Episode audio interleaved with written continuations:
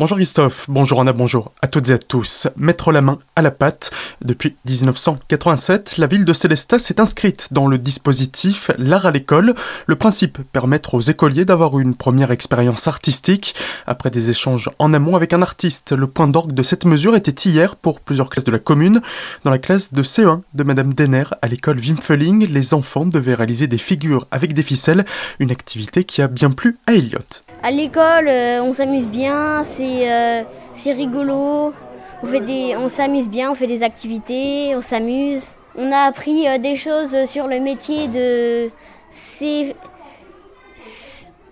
scénographe, sur le métier de scénographe, que c'est des étapes. Donc maquette, prototype, et comme ça après c'est très intéressant.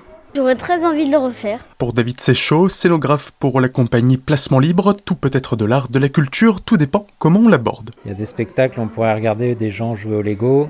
C'est ça qu'on appelle la culture, c'est valoriser quelque chose. Là, on valorise euh, bah, la compréhension de l'espace, la compréhension du jeu, de la relation avec les autres, du plaisir de construire, de bricoler, voilà, tout ça. Pour le sujet complet, rendez-vous sur notre site azur-fm.com dans la rubrique Actualité régionale. Le retour à l'école des grenouilles le jeudi. Les écoliers de petite et moyenne section d'Ilsenheim ont enfin pu retourner en classe ce jeudi matin, chose qui n'était plus arrivée depuis le 26 avril alors qu'il n'y avait plus de remplaçants disponibles pour occuper ce poste.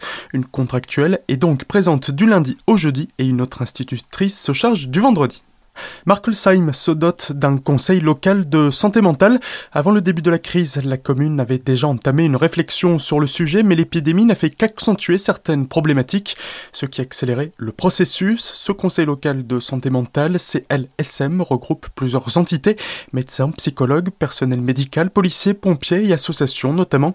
Objectif, mettre en place une collaboration entre ces différents acteurs afin d'améliorer la prise en compte de la santé mentale, de mettre en place des actions ou politiques locale pour accompagner les personnes qui en ont besoin. Le suspect du Mont-Saint-Odile a été placé en détention provisoire.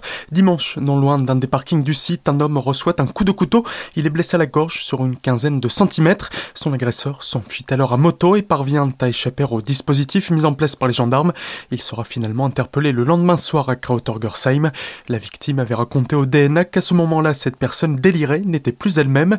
Hier, le suspect été mis en examen par le juge pour tentative d'assassinat en récidive suite à du trafic de stupéfiants. Il était placé en détention provisoire.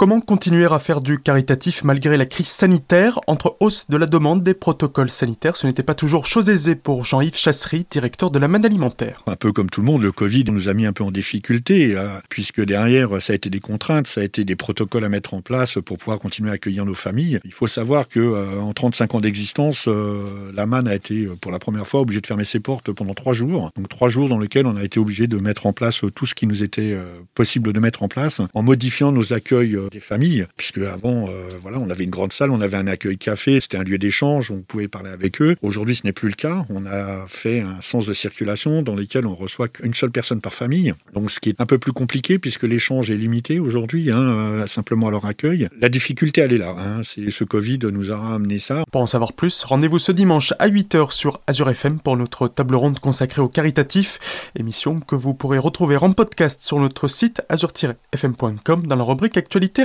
Tout de suite, le retour de la musique dans la matinale avec Christophe et Anna. Très belle journée à toutes et à tous à l'écoute d'Azur FM.